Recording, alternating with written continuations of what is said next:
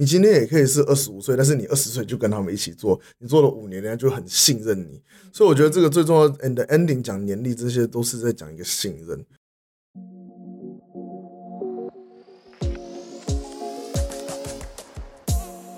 嗨，我是 Freya，我是 Willow，欢迎收听 Future Makers 这个单元。你可以听到我们用另一世代的视角去探讨各个 trendy 议题，拥抱改变及成长。我们希望确保 Care 社群以及更多现代女性拥有需要的资源，与趋势保持连结，做好面对改变的准备。和我们一起抱着开放、好奇的心态去探索并了解各个热门话题。各位 Care Her 的听众，早安、午安、晚安，我是 Willow。如果你是第一次认识我的话，我是 Care Her 团队上 Podcast 的负责人，以及 Future Makers 这个单元的主持人。那如果你是常来我们会所和各个线下活动的话，相信你也已经对我不陌生了。今天想和大家一起和一位跟我们一样都是 Gen Z，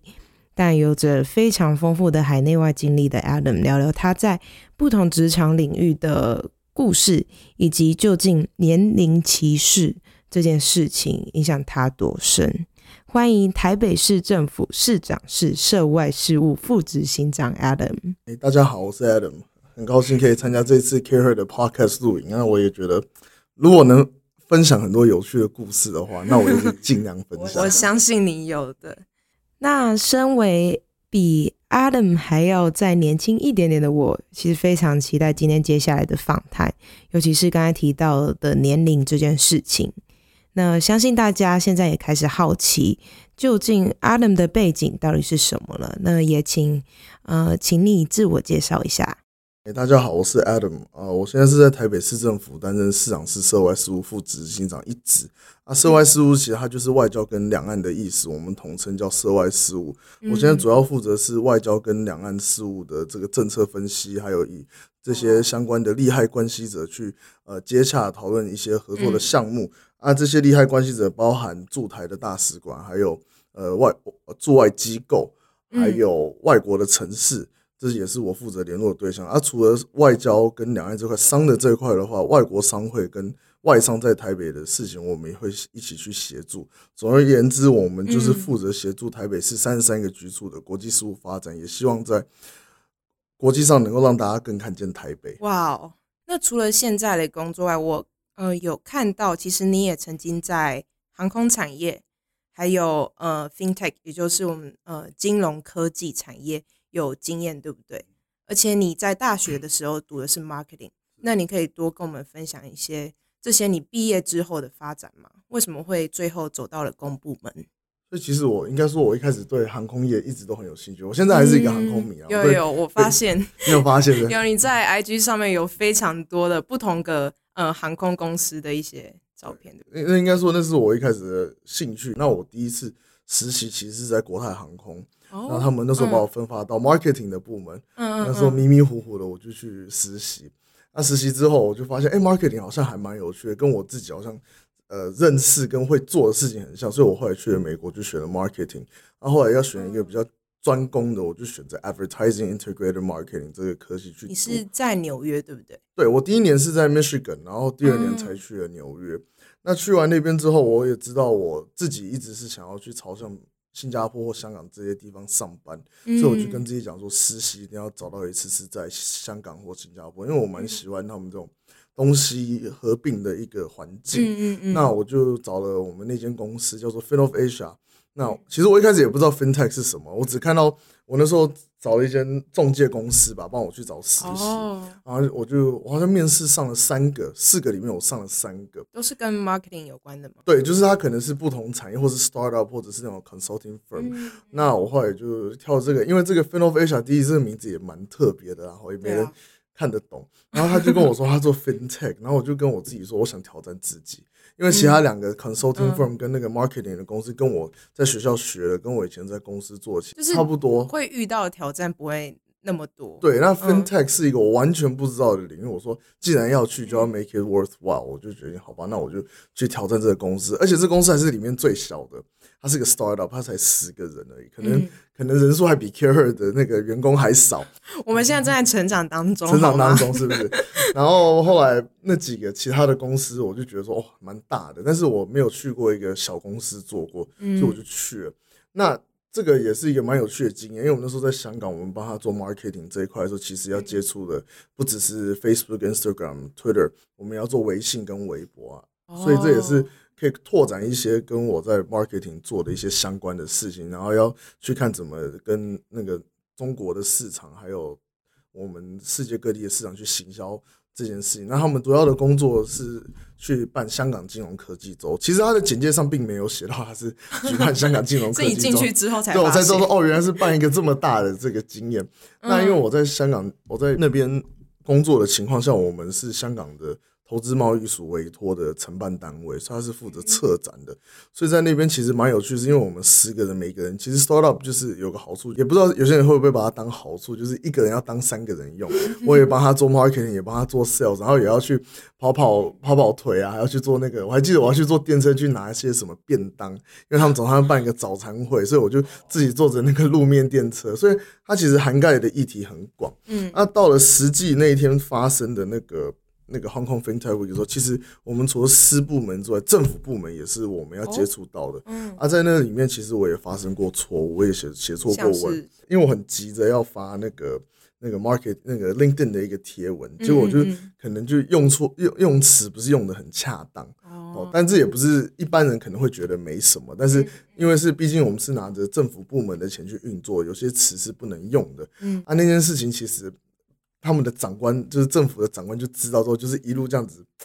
讲下来，然后最后再找到我说：“哦，原来是 Adam 去发了这篇文。”天但是，嗯，我很感谢我的老板，他们没有把我 fire 掉，或者是说，就是给我承受。他们说这是我们的责任。所以，在这个经验，我学到三件事情：一个是怎么跟政府部门打交道，原来有很多妹妹嘎嘎；第二个就是说，当一个领导人或者是老板说，其实你员工犯错的时候，如果自己真的没有带好的话，那你身为长官或者是老板就是自己去扛，然后第三个就是说，原来在外国他们有些事情是比较能变通的，犯错是会再给机会的，嗯，所以我就带着这三个的这个想法哈，我就后来就去接了台湾同学会的会长，在那个纽约的时候，我们 Pace University 有那个台湾同学会会长，我就带着这个经验去做，也一路就是延伸到我现在在市政府做事的方法。我感觉其实你好像从小到大都是那种会。举手说我要当班长的那一种人，然后或者是说我要当社团的社长，所以这次对你来说，当学生会会长应该也是一个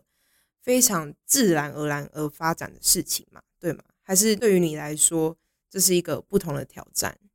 其实我小时候没当过班长，没当过任何的领导，真的吗？因为我成绩一直都不是班上最好的。你当班长那些需要有一定的成绩跟一定的那个嘛，那。我一直都没当过班长，也没当过一个 leader，但是我跳出来过几次处理事情，像是以前要校队买衣服的事情，通常都是因为我觉得这一句话：为什么别人有我们没有？为什么别人做得到我们做不到？所以那时候我去接台湾同学会会长的时候，是因为我们那时候 Pace University 在 Lower Manhattan，我相信住过纽约的人应该知道，其实整个 Manhattan 不大，都很好去 access。那我们上面有纽约大学台湾同学会，我们有 Columbia 台湾同学会，那。去 Pace University 的台湾的其实只有十个人，每一年可能就十到十五个人，所以你要在那边发展一个台湾同学其实很难。所以那时候我就觉得说，为什么他们的活动都可以办得这么大，然后我的学校的就是办的不能这么大，然后还会面临时常会垮会，因为十个人大概只有三个人想要当 当接这个会长的位置，所以我对那时候我接的时候其实是垮会的状况，就是没有人在。带整个 team，是因为上面他们已经没有在什么运作了，所以下面人自然而然就不会想要接这个烂摊子。对对对对，所以就是因为前面的人可能没有把它做好，或者就是说他可能没有那个心去做，或者说他可能课业很忙，所以这都是有很多因素，而且加上人力不足，因为你通常办这个同学会，你需要很多人来帮忙，但是你看你光干部跟成员就是一比一的时候，就是很难。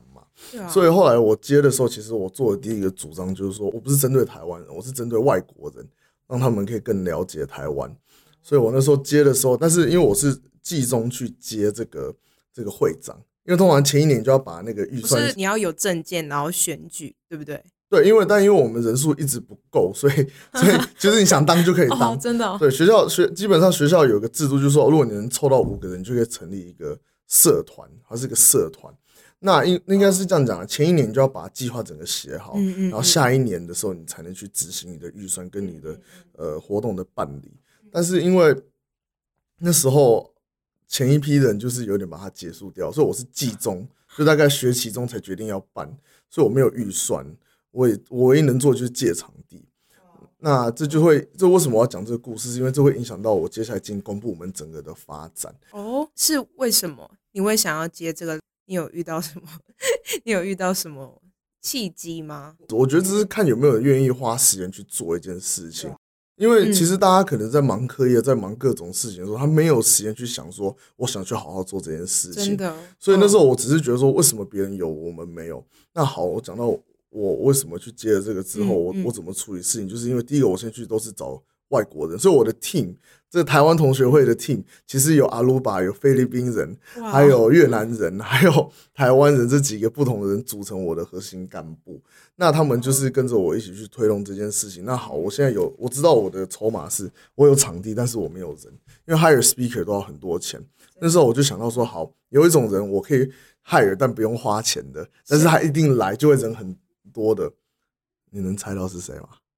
谁啊？我想的是说可以吸引到一两百个人，其实就是政治人物。因因为不管是在美国当地或者是台湾来的他确实会吸引到人。所以那时候我就想说，哦，听说柯市长好像要来纽约，哦，所以我就想说，因为我也那时候是几年的时候？一八年的十二月，哦，所以我嗯就是自己写信打一九九九去。一九九九，对我打一九九九，但我被我转了好几个部门，然后因为我也不认识柯市长，我也不认识他任何一个幕僚，我就自己打一九九九去找他。那当然，呃，后来我也去跟他的幕僚谈了好几次啊。当然我知道我们是比较后者来的啦。他们可能会想说，这个小学生你竟敢打来 跟我们讲要办什么活动？好歹我也是个民众，我有角色，我有权利打电话去问吧。确实，只是很少人会用这种方式。对，然后后来反正他们后来因为已经有既定的行程，那他们就没办法来我们学校。嗯那他们好，他们也是蛮欣赏我们有这种就是积极的态度去，嗯，呃，要跟他们谈这件事让他们。印象深刻。对，然后那时候他们本来呃要拒绝我，但是我就说等下给我一分钟，我就把我们整个学校的优点讲出来。我那时候是讲说，我打给他们嘛，那我就说，嗯我终于找到承办的人了。那找到承办人的情况下，我就说，呃，他本来要拒绝我，我说好，你既然要拒绝我，你给我一分钟，因为我终于找到你了。哦这不是什么什么那个在调情的话，对，我就开始跟他解释我们学校的状况。嗯嗯，但是他们最后在也是有因为这件事情，后来还去跟他们开会啦。所以，因为我就带着我在香港跟他们政府合作的经验，我就去跟台北市政府去谈嘛。嗯嗯嗯当然，因为后来他们评估之后，他们去了别间大学，因为场地比较大啦，所以他们才去了别间大学。但是他们也是非常欣赏我们整个台湾同学会的团队的精神，所以他们有请我们去吃饭。嗯所以因为吃饭的因缘际会下，我后来我因为从美国毕业之后，我在那边工作一阵子，想回来陪家人，那我就觉得我就想要在中间没有事情做，就是因为要等当兵嘛，他就收留我当实习生这样子，所以这就是我一路进公部门的整个故事啦。哇哦，其实我还蛮佩服你在刚才你说遇到这些其实外在条件还有环境都不在你这边的时候，你第一个念头不是妥协，因为其实人类的大脑遵循最小努力原则嘛，什么最轻松就去做什么，所以是真的蛮佩服你怎么可以快速的去思考说，那我怎么可以用我现在的资源去改变现况？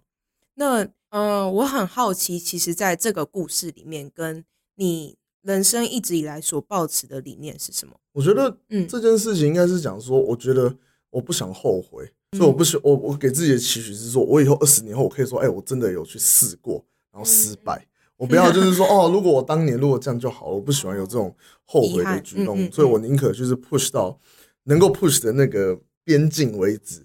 但我也不要放弃，就是说，哦，因为人家拒绝我，我就这样子，因为我觉得还是有可以谈的余地。我觉得每件事情都有一个它可以呃去谈出来的一个结果啊，不可能就是一个 no 就解决掉，一定是可以谈出什么个所以然。嗯对，我相信这个 skill 应该在对于你现在的工作也很有帮助嘛，因为你每天要去接触不同的 stakeholders，那每个人他们想要的都不一样。那这时候就是要靠这种技巧去跟他们谈判，说我觉得还可以怎么样。那如果他们 say no 的话，其实你还有很多方式去跟他们谈判。对，这个其实在我现在日常的工作还蛮常用到的，尤其我们涉外事务团队在周台族大使的带领下之后，我们这个过去的两年哦，把一些资源整合回来，我们秘书处跟我们这个行政的这个单位的，就是呃市长的，就是行政的这个 team，就内阁的 team，呃，我们的确有变得比较大的空间去跟人家谈事情。我可以举例了，就假设今天。有一个单位来找我说他想要做一个东西啊，我知道我做不到，但是我可以拿别的东西去跟他换，就是说我都会用这种方式去跟他们谈事，这样不会让人家觉得说哦，他来跟我们要都是那个吃闭门羹，嗯，就是说，因为有时候事情其实他们有时候有些人的要求，我们也不可能每个都达得到，那我们的要求他也不一定每个都达得到，所以要去找出两边之间的一个妥协的一个点啊。对，尤其又是在公部门里面，可能是隔了很多人，然后再一，那其实你去跟那个人讲没用，你还要再去顾中间的那一些人嘛？是是是是。那除了这一个想要争取正义的一个心情下，你还有没有什么经验？应该小时候也有特别的经历，才会让你有这么自然就表现出来的一个思维吧？其实哦，我我做事的方法一直就不是先以我方。我方可能就代表我市府或者是我的 team，我先以对方，哦，对方也有可能是我的长官，对方也有可能是外在人的利益先去想说，OK，他想要的是什么？他他想要达成什么？那我想达成什么？我先把他整个想要达成的先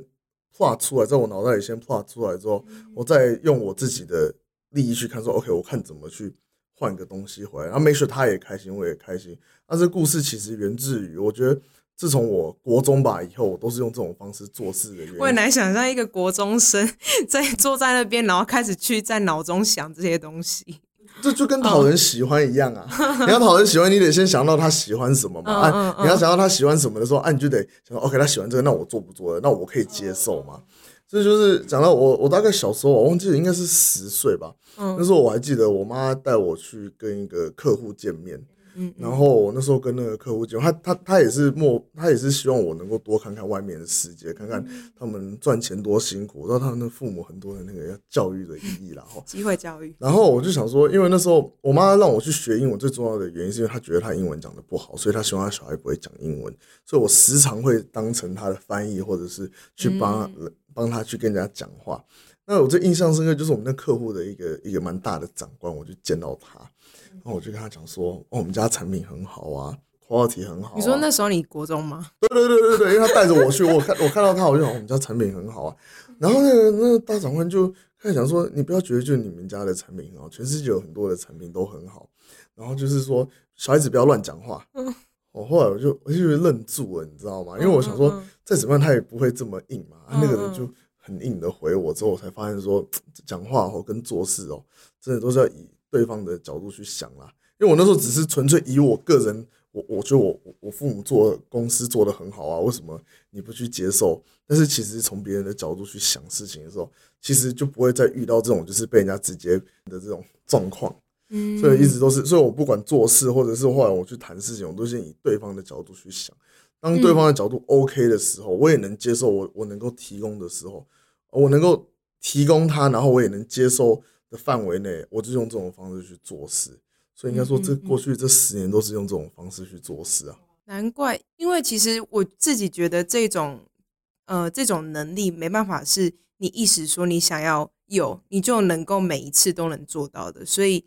所以刚才问 Adam 也才知道说，原来你是在小时候有这样的经验，才会慢慢的去累积这方面的技能嘛？对，那应该是个创伤啊。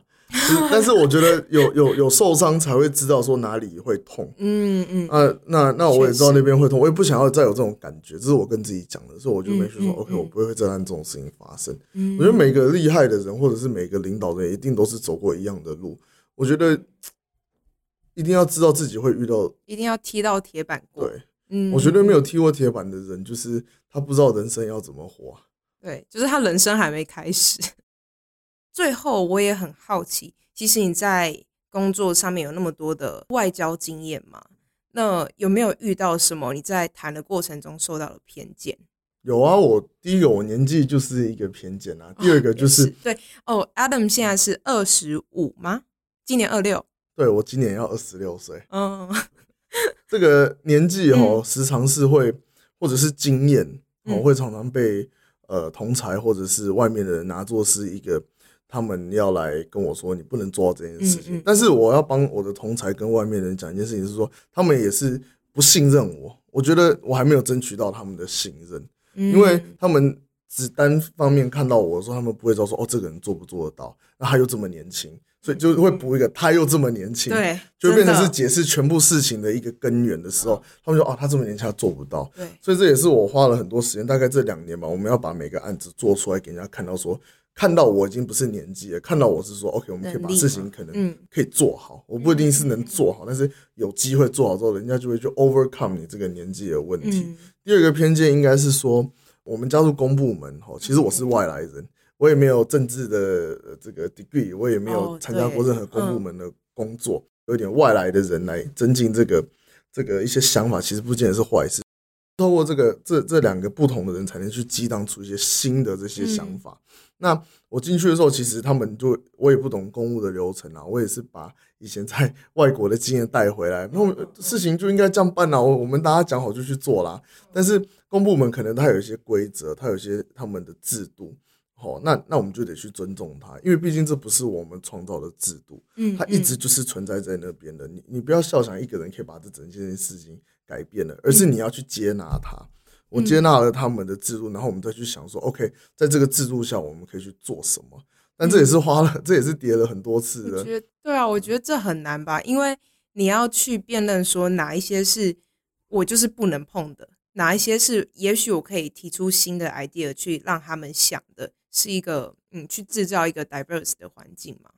这没错，对啊，我觉得这应该是你也花了一些时间去调试。对，这这其实来公部门跟私部门最大的差别就是，公部门它有很多规矩，因为毕竟他们其实会这么说，所以会有这么多这些就是咩咩嘎嘎的原因。其实他他们有一个点，因为你今天你花的钱是纳税人的钱啊，对，你不是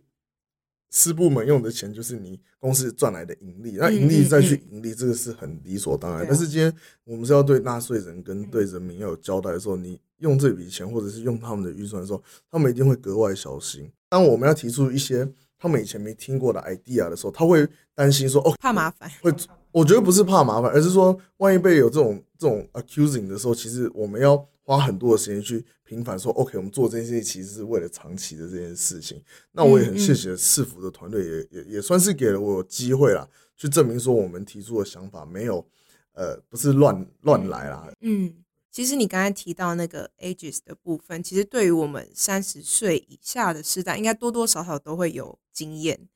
因为其实我自己也很常会遇到，我之前就是会很排斥在工作上面提到我的年龄。那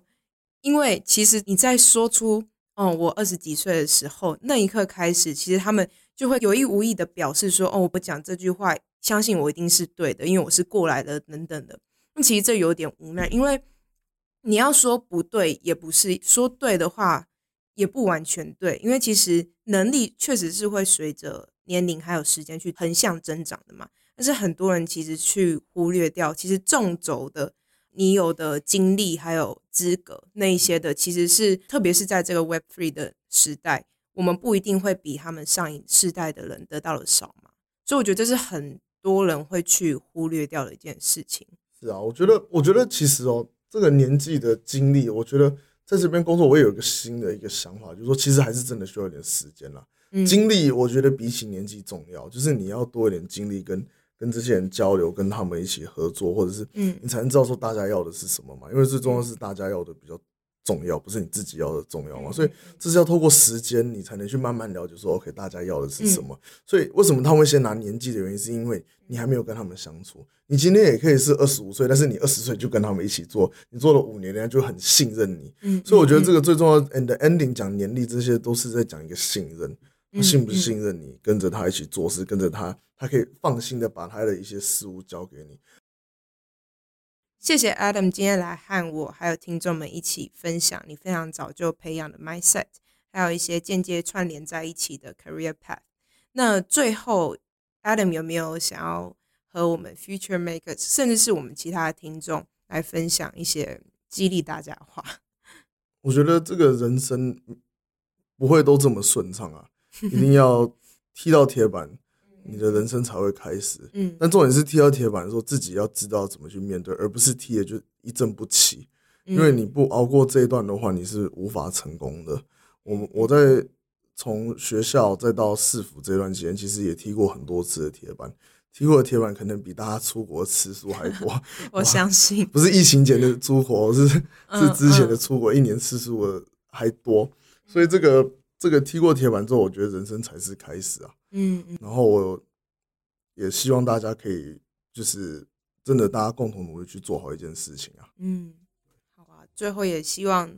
让更多人能意识到，就是除了女性会遇到的 unconscious bias，其实不同世代间也会。谢谢 Adam。谢谢 Willow。